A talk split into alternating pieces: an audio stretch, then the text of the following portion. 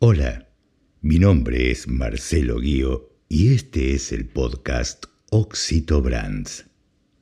Capítulo 22. Yo quiero a mi bandera, mito y realidad de la marca país.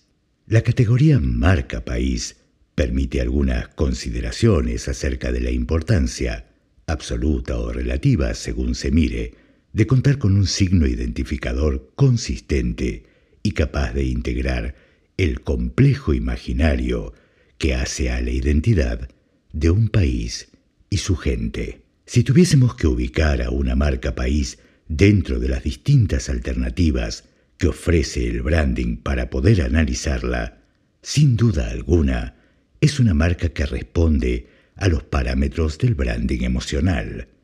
Y por estar estructurada sobre una serie de valores positivos, incluso podría definirla también dentro de la categoría Oxitobrand. Visto de este modo, elaborar una estrategia de branding emocional es una herramienta de gestión óptima para esta categoría, que define la experiencia de marca como algo personal que luego se proyecta al conjunto, porque allí donde coinciden los buenos sentimientos comunes a todos es donde se constituye la marca. Pero del mismo modo, podemos ver que hay tantas marca país como personas, por lo que naturalmente ésta se construirá en los espacios de coincidencia, en los acuerdos alcanzados, en la aspiración de un ideal común. Y también, siendo como la he definido una Oxitobrand, debe enamorar, ser inspiradora y confiable.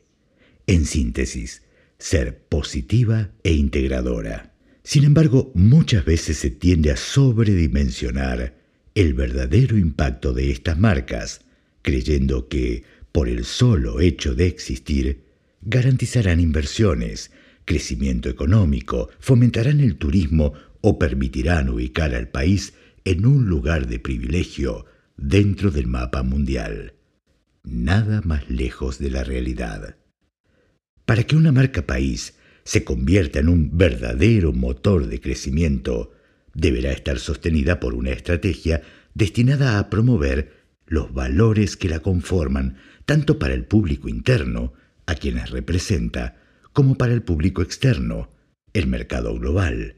Esto debe hacerse respetando la diversidad de voces que conforman la compleja trama cultural de una nación, conociendo en profundidad todo aquello que la hace ser, además de parecer, evitando la superficialidad resultante del apuro entusiasta por implementarla a cualquier precio y de cualquier manera que puedan llevar a soluciones poco eficientes. Suelo decir para graficar esta idea, pide a un extranjero en el Perú que prepare un ceviche.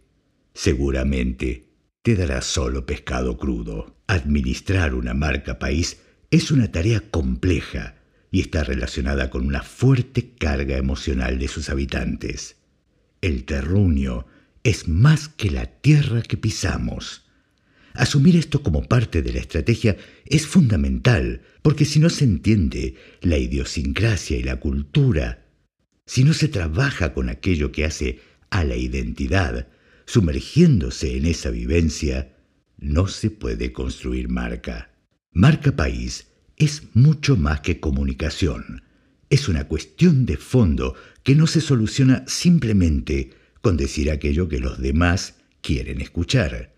Necesita respaldarse con hechos concretos para que la promesa de marca se cumpla de modo adecuado y consistente con la idea de marca propuesta. Estas marcas no necesitan nuevos valores, sino entender qué valores movilizan hoy a las personas y los hacen sentirse parte de una comunidad integrada, cosas en las que todos coincidimos, aspiración de un ideal común, porque cuando el individuo comparte su experiencia con el conjunto, genera marca.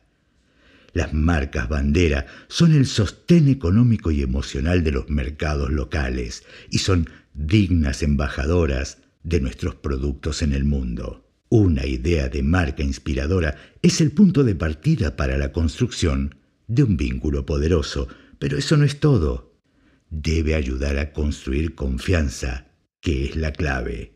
Es la tarea que las instituciones, empresarios, gobiernos y habitantes en general deberán llevar adelante para cambiar una realidad que hoy no esté a la altura de su rica historia y sus aspiraciones. Una marca país se vuelve poderosa cuando las personas se apropian de ella y, portándola como bandera, se abren al mundo para proyectar su identidad.